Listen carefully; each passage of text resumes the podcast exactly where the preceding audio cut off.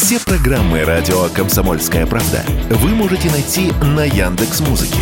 Ищите раздел вашей любимой передачи и подписывайтесь, чтобы не пропустить новый выпуск. Радио КП на Яндекс Музыке. Это удобно, просто и всегда интересно. Автоньюз. Совместный проект радио КП. Издательского дома «За рулем».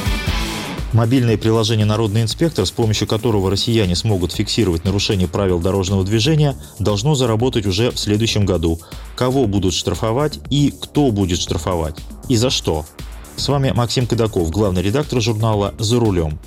Полное ощущение, что цифровизация – это наше все. Настолько все и настолько наше, что мы готовы поддержать оцифровку любого действия, даже порой не задумываясь о последствиях. Идея разрешить гражданам штрафовать друг друга с помощью мобильных приложений из той же оперы. Многим это нравится. Запилил, как говорит молодежь, видосик, отправил куда следует и все. Нехорошему автомобилисту прилетел штраф. И опыт такой уже был – в Москве некоторое время назад работало приложение «Помощник Москвы». Был опыт в Казани и в некоторых других городах. И водителей действительно штрафовали, например, за парковку на газоне.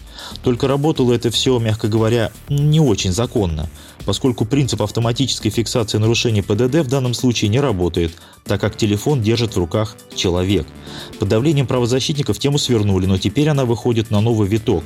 В 2024 году заработает федеральное приложение «Народный инспектор». Название говорит само за себя. Систему хотят раскинуть на всю страну.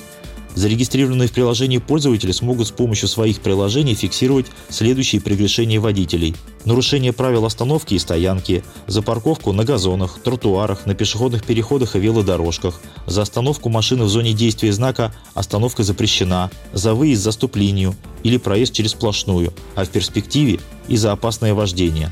Сумма штрафов за эти нарушения от 500 до 5000 рублей – Будут и стимулы. За каждое зафиксированное нарушение будут начислять баллы, которые можно использовать, например, для оплаты проезда в общественном транспорте. Все это мы уже проходили. То есть наряду с идейными борцами за соблюдение правил к делу подключатся те, кто хочет слегка заработать.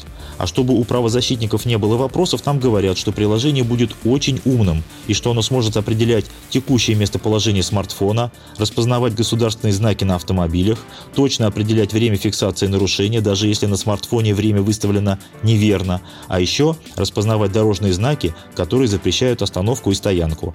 Мамаши с колясками в восторге. Наконец-то прижмем к ногтю автомобилистов. Но в самом деле, надо как-то наказывать тех, кто на автомобиле чуть ли не в подъезд заезжает. Но когда государство делегирует своим гражданам часть репрессивных функций, это означает, что государственные структуры не в состоянии навести порядок в конкретной области и делает так, что граждане начинают следить за гражданами. В принципе, вы и сейчас можете обратиться в полицию с фотографиями или с видеозаписью машины соседа, который стоит на газоне. Но вы должны лично это засвидетельствовать и должны быть готовы, если появится необходимость, дать показания в суде. Это и в европейских странах работает, в частности в Германии. Но обращаясь с жалобой, немец понимает, что несет полную ответственность за то, что он говорит – и если вдруг вскроется, что это клевета, желание свести счеты, то жалобщика самого ждет серьезная ответственность. То есть обе стороны понимают свою ответственность перед законом. И нарушитель, и тот, кто на него жалуется. А в случае с электронной системой этой ответственности нет. Отправил фотки, а там кто-нибудь разберется. А кто-нибудь – это электронная программа, после которой должен поставить цифровую подпись живой инспектор. Но у нас людских ресурсов не хватит, чтобы расследовать каждый случай. И даже спорные постановления наверняка будут подписываться почти автоматом. Оспаривать такие штрафы будет сложно.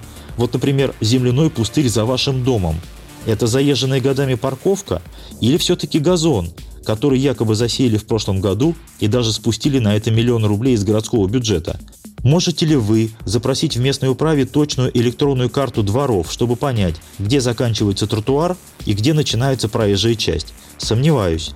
Еще раз, наказывать за парковку на тротуаре нужно, но там, где мы точно понимаем, что это тротуар, ну или газон, и пока все это выглядит как война пешеходов с автомобилистами. Но подождите немного.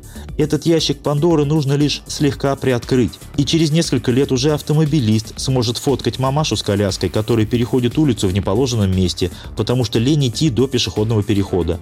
А затем система по Face ID идентифицирует нарушительницу и отправит дамочке штраф. И она потом будет доказывать в ГИБДД, что переход там был, но разметка стерлась или просто знака на фотографии не видно. Граждане сами друг за другом следят, сами друг друга штрафуют, бюджет автоматически пополняется, ресурсов на это требуется минимум. Очень удобно. Электронная форма слежения друг за другом, похоже, наше будущее, но оно не такое прикольное, как кажется на первый взгляд. С вами был Максим Кадаков, главный редактор журнала «За рулем». Автоньюз. Совместный проект радио КП. Издательского дома «За рулем».